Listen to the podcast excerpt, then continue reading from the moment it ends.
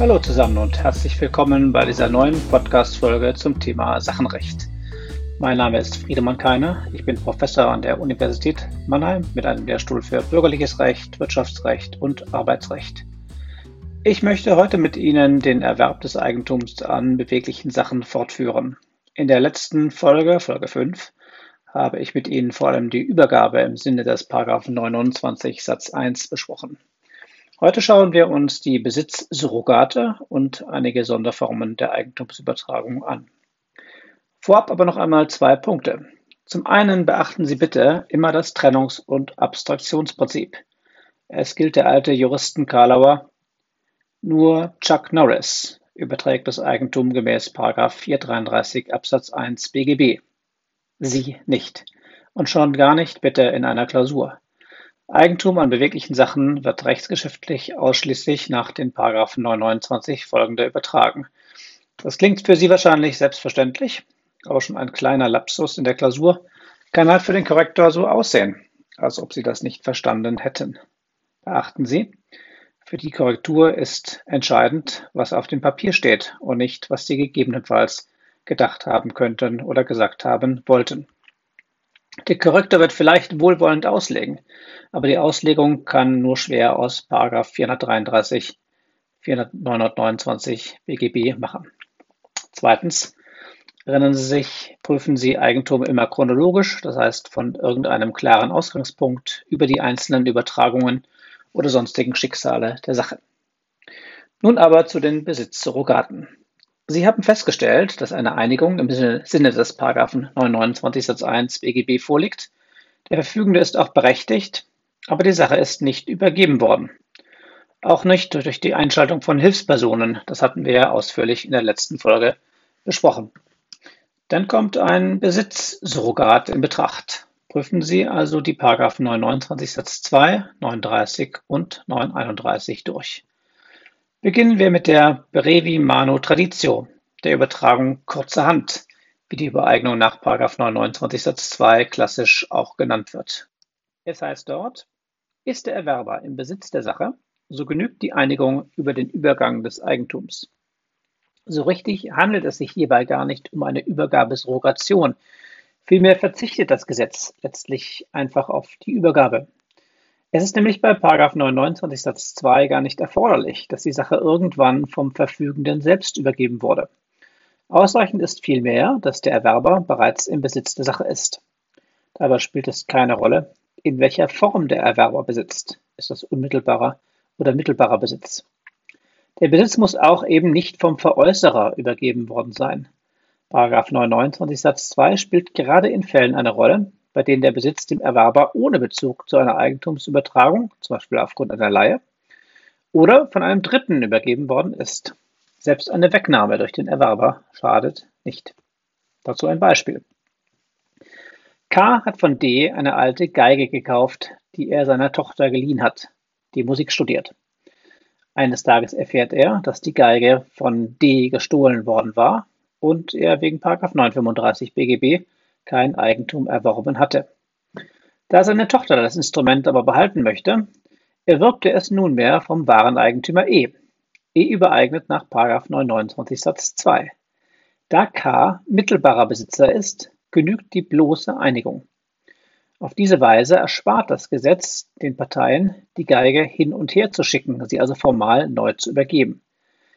Eines ändert sich besitzrechtlich aber dann eben doch.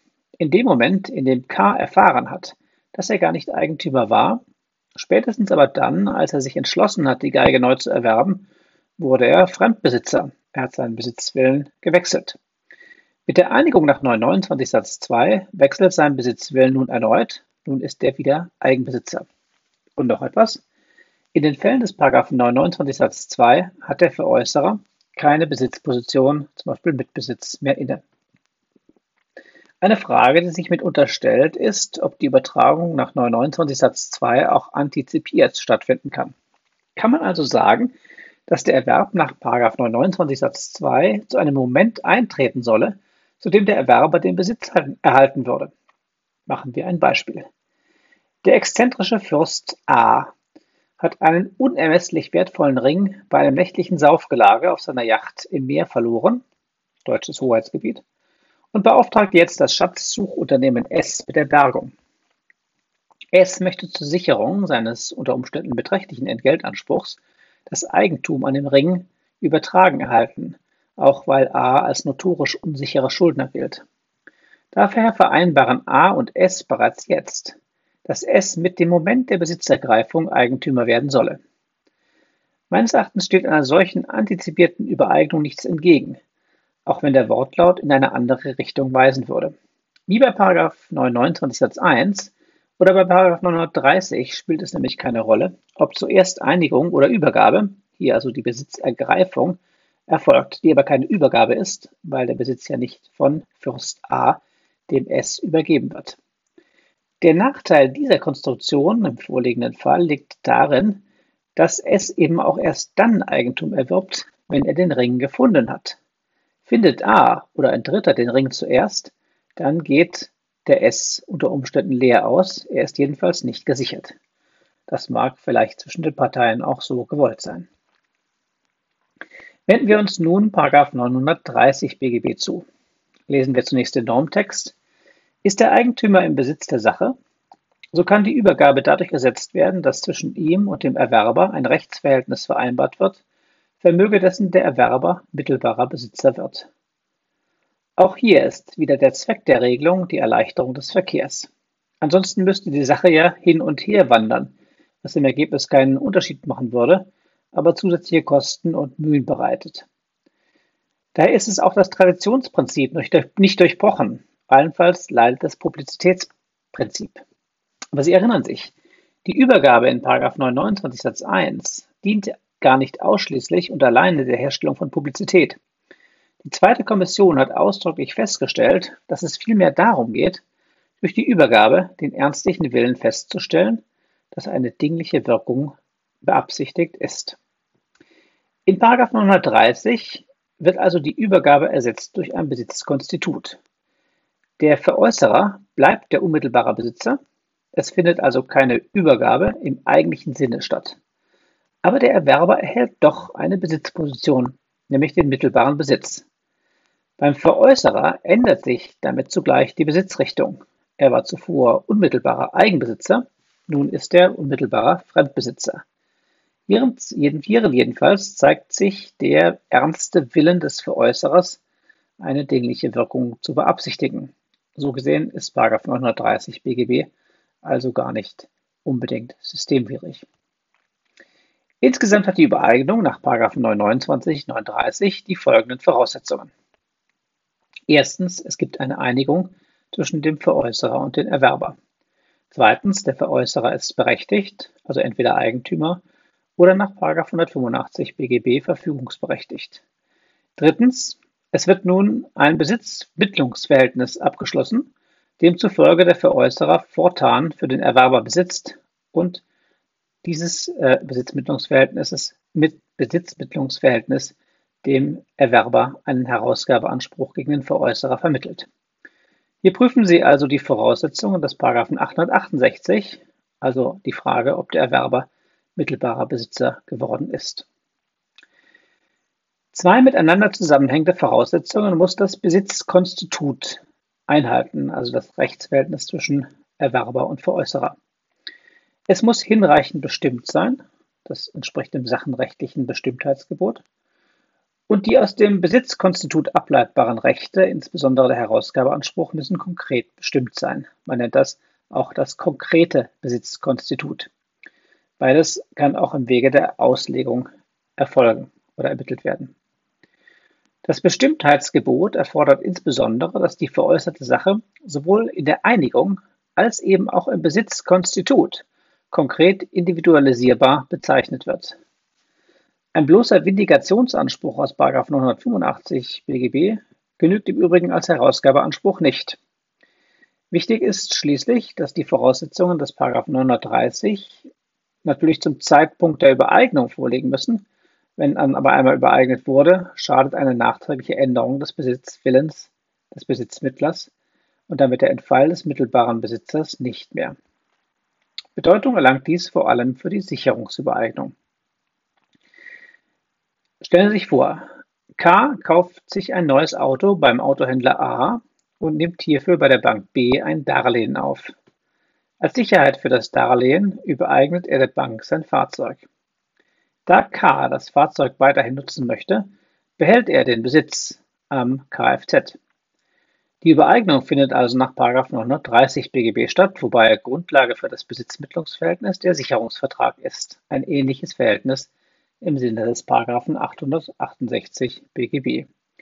Hierfür wird K unmittelbarer Fremdbesitzer und B mittelbare Eigenbesitzerin. Übrigens ist es nicht erforderlich, dass der Veräußerer unmittelbarer Besitzer ist. Nehmen Sie mal an, der Käufer im vorigen Fall habe das Auto an X vermietet. Dann ist der K mittelbarer Besitzer. Nun veräußert er es wiederum an die Bank B zur Sicherheit. Auch hier hilft 930 BGB. Erneut wird die Bank B mittelbare Besitzerin, nun aber mittelbare Eigenbesitzerin zweiter Stufe. K als Veräußerer ist mittelbarer Fremdbesitzer erster Stufe, X unmittelbarer Fremdbesitzer. Machen Sie sich bei Gelegenheit noch einmal das äh, mehrstufige Besitzmittlungsverhältnis klar, das in 871 BGB geregelt ist. Schauen wir uns noch eine, wenn Sie so wollen, Ausprägung des Erwerbs nach 930 BGB an, nämlich das antizipierte Besitzkonstitut. Wir haben ja vorhin schon von der antizipierten Übereignung nach 929 Satz 2 gesprochen. Der Begriff antizipiert weist darauf hin, dass eine Rechtsfolge schon jetzt vereinbart wird, aber erst später eintreten soll. Es handelt sich also um Fälle, bei denen die eigentumsrechtliche Verfügung erst zu einem späteren Zeitpunkt wirksam werden soll, etwa in folgendem Beispiel. A schickt seinen Rechtsanwalt R zu einer Versteigerung, wo R für, ein, für A ein wertvolles Gemälde kaufen soll. Damit der Name des A nicht bekannt wird, was den Preis zweifellos in die Höhe treiben würde, soll R in eigenem Namen das Bild ersteigern. Nun ersteigert R das Bild und bekommt das Eigentum übertragen. Wie erwirbt nun A das Eigentum? Natürlich könnte R zu A gehen und es übereignen. Dazu ist er nach 675, 667 BGB verpflichtet, Geschäftsbesorgung. Aber der misstrauische A möchte das Eigentum an dem Gemälde sofort erhalten und vereinbart daher mit R einen antizipierten Erwerb nach 929, 39 BGB. Die Einigung ist unproblematisch. Und für den Besitzerwerb wird ein antizipiertes Besitzkonstitut vereinbart, demzufolge in dem Moment, in dem R das Bild übergeben wird, er also unmittelbarer Besitzer wird, der A sogleich den mittelbaren Besitz erhält. Prüfen wir die Voraussetzungen des mittelbaren Besitzes. R muss Besitzer sein. Es muss ein Besitz, er muss Besitzmittlungswillen haben. Es muss ein Besitzmittlungsverhältnis vorliegen, das einen Herausgabeanspruch vermittelt. Diese Voraussetzungen liegen im Beispielsfall vor. Wichtig ist, das Besitzmittlungsverhältnis muss sich auf eine bestimmte Sache beziehen, wie sich aus dem sachenrechtlichen Bestimmtheitsprinzip ergibt. Das ist hier aber beachtet.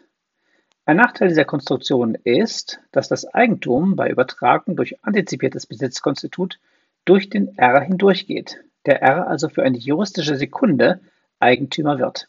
Wir sprechen von Durchgangseigentum. Das ist aber nur dann misslich, wenn R etwa insolvent und deswegen nicht mehr verfügungsbefugt ist. Oder wenn er den unmittelbaren Besitz in seinen gemieteten Kanzleiräumen entgegennimmt, weil sich dann auf das erworbene Eigentum ein Verbieterpfandrecht draufsetzt. Der eigentliche Anwendungsbereich der Übereignung durch antizipiertes Besitzkonstitut und Hauptanwendungsbereich vielleicht ist die Sicherungsübertragung mit einem Warenlager. Hier ist die antizipierte Übereignung von neu eingelieferten Sachen an den Sicherungsnehmer notwendig, damit diesem nicht nach und nach, nämlich durch Veräußerung der Dinge im Warenlager, seine Sicherungsbasis verloren geht. Dieses Problem wollen wir in einer anderen Folge zur Kreditsicherung vertiefen. Noch einmal, bei der antizipierten Übertragung des Eigentums nach 39, 29, 39 BGB wird also gewissermaßen vorab die Einigung nach 929 und das Besitzkonstitut nach 930 ähm, abgeschlossen, das dann Wirkung entfaltet in dem Moment, wo der ähm, Veräußerer den unmittelbaren Besitz erhält. Wenden wir uns nun dem Übergabesurrogat des 931 BGB zu. Dort heißt es, ist ein Dritter im Besitz der Sache, so kann die Übergabe dadurch ersetzt werden, dass der Eigentümer dem Erwerber den Anspruch auf Herausgabe der Sache abtritt. In diesen Fällen ist ein Dritter unmittelbarer Besitzer der Sache. Wiederum ermöglicht das Gesetz die Übereignung ohne tatsächliche Übergabe der Sache. Dies erspart es dem Veräußerer, zunächst die Herausgabe der Sache vom unmittelbaren Besitzer zu verlangen, was im Einzelfall rechtlich vielleicht auch gar nicht möglich ist, etwa wenn der Dritte ein Recht zum Besitz hat, wenn er zum Beispiel Mieter ist.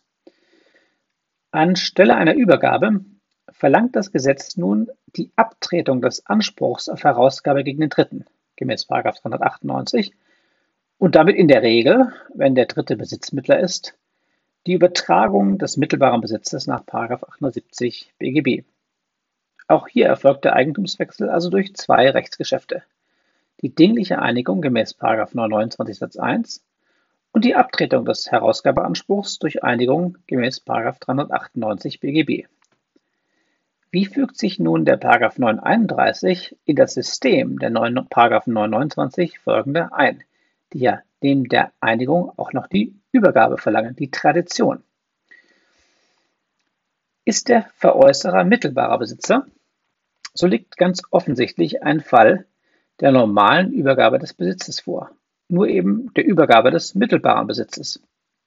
Wenn Sie sich an die fünfte Folge erinnern, dann haben wir eine Übergabe ja auch darin gesehen, dass der mittelbare Besitzer seinen Besitzmittler, also den Inhaber des unmittelbaren Besitzes, äh, anweist, neuen mittelbaren Besitz für den Erwerber zu begründen. Das war eine Übereignung nach 929 Satz 1. Bei 931 geschieht dies nun ganz einfach dadurch, dass der mittelbare Besitz abgetreten wird, ohne Einschaltung des Besitzmittlers. Das kann Vorteile haben, etwa wenn der Besitzer sich einer Anweisung nicht fügen würde. In diesem Zusammenhang ein ganz kurzer Einschub. Was passiert eigentlich, wenn bei der Übertragung des mittelbaren Besitzes der Besitzmittler sich weigert, für den neuen Besitzer zu besitzen? Jetzt also bei der Übertragung des mittelbaren Besitzes nach 870 BGB. Also, wenn der unmittelbare Besitzer, der Besitzmittler, erfahren hat, dass der mittelbare Besitz gewechselt hat. Naja, in diesem Falle erwirbt der neue Besitzer in der Tat den mittelbaren Besitz, weil es bei 870 BGB nicht darauf ankommt, dass der Besitzmittler seinen Besitzwillen ändert. Allerdings, mit der nach außen erkennbaren Weigerung der Besitzmittlung später verliert der mittelbare Besitzer, also der Erwerber des mittelbaren Besitzes, seinen Besitz wieder. Zurück zu 931 BGB. Für den Erwerb ist so eine Weigerung nachträglich natürlich ganz egal, weil der Erwerber ja zumindest für eine juristische Sekunde mittelbarer Besitzer geworden ist. Damit ist der Erwerber Eigentümer geworden und was später mit dem Besitz passiert, spielt keine Rolle. Konzeptionell interessanter ist die Abtretung des Herausgabeanspruchs beim besitzlosen Veräußerer. Dazu folgender Fall, den wir auch mit 931 BGB lösen. Dem E ist sein Guarnieri-Cello gestohlen worden. Als er die Versicherungssumme geltend macht, es handelt sich immerhin um 500.000 Euro, verlangt die Versicherung im Gegenzug die Übereignung des wertvollen Instruments. Wie bewerkstelligt man aber die Übereignung des Cellos, wenn, wie man sich denken kann, der Dieb D keineswegs einen Besitzmittlungswillen für E hat? Nun, wie gesagt, das geht nach 931 BGB, nämlich durch die Abtretung des Herausgabeanspruchs, wie uns der Wortlaut ja klar zeigt. E einigt sich also mit der Versicherung nach 929 Satz 1 und tritt dann seinen Herausgabeanspruch gemäß 398 an die Versicherung ab, und zwar den Herausgabeanspruch gegen den Dieb. Dies ist, Sie ahnen es schon, natürlich nicht der Anspruch aus 985, weil, wie Sie ja schon gehört haben hier, der Vindikationsanspruch richtigerweise gar nicht abtretbar ist. Der Vindikationsanspruch hängt nämlich als Rechtsverwirklichungsanspruch immer direkt am Eigentum. Aber der E hat einen Kondiktionsanspruch gegen den Dieb aus 812 Absatz 1 Satz 1 zweite Alternative wegen Eingriffs in das Eigentum und einen deliktischen Herausgabeanspruch aus 823 Absatz 1, 249 BGB wegen Eingriff, wegen schuldhaftem Eingriff in das Eigentum. So, und wie passt das jetzt in das System der Paragraphen 929 folgende, die ja eine Übergabe verlangen? Dazu kann man zweierlei sagen. Zum einen wird durch die Abtretung des Herausgabeanspruchs zwar noch nicht der Besitz übergeben, aber immerhin die Chance auf eine tatsächliche Sachherrschaft erheblich verbessert. Denken Sie mal zurück an den Geheißerwerb. Dort haben wir die Besitzposition alleine durch die Besitzverschaffungsmacht begründet. Ist aber ein Anspruch auf den Besitz nicht auch eine Art, wenn auch noch potenzielle Besitzverschaffungsmacht? Zweitens haben wir dem, dem Traditionsprinzip ja auch und vielleicht sogar überwiegend eine, Form, eine formähnliche Bedeutung zugesprochen. Und wenn Sie den Anspruch auf die Übergabe abtreten, hat das nicht auch etwas von einer Manifestation des Übergabewillens? Wenn Sie das nicht vollständig überzeugt, kann ich Sie beruhigen. Es war auch in der zweiten Kommission seinerzeit umstritten. Aber der Gesetzgeber hat letztlich den praktischeren Weg verfolgt und nicht etwa den Eigentumserwerb so lange aufgeschoben, bis der Erwerber tatsächlich unmittelbaren oder mittelbaren Besitz erlangt. Das wäre für die Versicherung im Guarnieri-Fall misslich, weil ja später der Dieb auf Herausklage, äh, Herausgabe verklagt werden soll. In einer der nächsten Folgen werden wir dann über 934 BGB sprechen, also den gutgläubigen Erwerb bei Abtretung des Herausgabeanspruchs. Dann werden Ihnen die Überlegungen jetzt beim Verständnis helfen. Überhaupt, Sie mögen jetzt vielleicht sagen, dass Ihnen all diese dogmatischen Überlegungen gar nichts bringen mögen. Ich glaube aber, dass Sie mit etwas Hintergrundwissen auch bessere Klausuren schreiben. Gerade in Problemfällen hilft das enorm. Schließlich und abschließend zu den Besitzsurrogaten ein kleiner Schuss Handelsrecht, der Sie zum Beispiel im mündlichen Staatsexamen treffen könnte. Nehmen Sie mal an, der A handelt mit frischem Fisch, frischem Fisch und versendet eine Ladung fangfrischen Kabeljau an seinen Kunden, den K. Bei der Übergabe der Ladung an den Frachtführer F stellt dieser, also der F, dem A, den Veräußerer, dem Händler, einen Ladeschein aus. Der A übereignet nun die Ladung an K, während der Fisch noch auf der Straße ist. Und wie geht das rechtstechnisch, und zwar vor allem mit Blick auf die Übergabe? Die richtige Antwort ist, es kommt darauf an. Und zwar, ob Sie der Repräsentationstheorie oder der sogenannten relativen Theorie folgen. Um was geht es da? Nun, der Ladeschein ist ein sogenanntes handelsrechtliches Traditionspapier. Geregelt ist es in den Paragraphen 443 folgende HGB.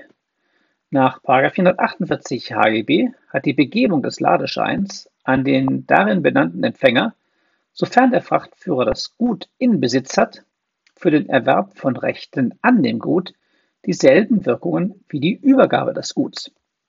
Mit anderen Worten, die Übergabe des Scheins bedeutet die Übergabe des Gutes, jedenfalls im Rechtssinne. Die herrschende Meinung und mit ihr der BGH nimmt das wörtlich, in dem Sinne, dass der Ladeschein als Traditionspapier das Gut repräsentiert, daher der Name Repräsentationstheorie, und somit eben tatsächlich die Übergabe des Papiers eine Übergabe im Sinne des 929 Satz 1 darstellt. Die Gegenauffassung, die immerhin von Carsten Schmidt vertreten wird und auch von Canaris, sieht im Ladeschein lediglich einen verbrieften Herausgabeanspruch. Wenn das stimmt, dann liegt in der Übergabe des Ladescheins eine Abtretung des Herausgabeanspruchs und dann erfolgt die Übereignung nach 931 BGB. Noch ein allerletzter Punkt für heute. Wie erfolgt eigentlich die Übereignung einer Sache, die entweder niemand besitzt oder bei der kein Herausgabeanspruch besteht? Spinnen wir das Beispiel mit dem Guarnieri-Cello von vorhin etwas weiter. Wenn der Dieb das Cello an den X verkauft, dann geht der Herausgabeanspruch aus Kondition und Delikt verloren. Denn der X hat nicht in das Eigentum des E eingegriffen und da er das Cello gekauft hat, trifft ihn auch nicht der Herausgabeanspruch aus 816 Absatz 1 Satz 2 BGB. Klar ist aber auch, dass E nach wie vor Eigentümer ist, weil X wegen 935 BGB kein Eigentum erwerben kann. Die Sache ist ja gestohlen worden, gutgläubiger Erwerb damit gesperrt. Eine Abtretung des Vindikationsanspruchs kommt auch nicht in Betracht. Daher muss in solchen Fällen 929 Satz 1 teleologisch reduziert werden. Eine Übergabe ist schlicht nicht erforderlich. Dafür spricht nicht nur der grundrechtlich verankerte Anspruch darauf, dass Eigentum eben verkehrsgängig sein muss, vor allem aber macht das Beharren auf Publizität oder auf die Übergabe als Manifestation des Übereignungswillens schlicht keinen Sinn, wenn die Übergabe unmöglich ist.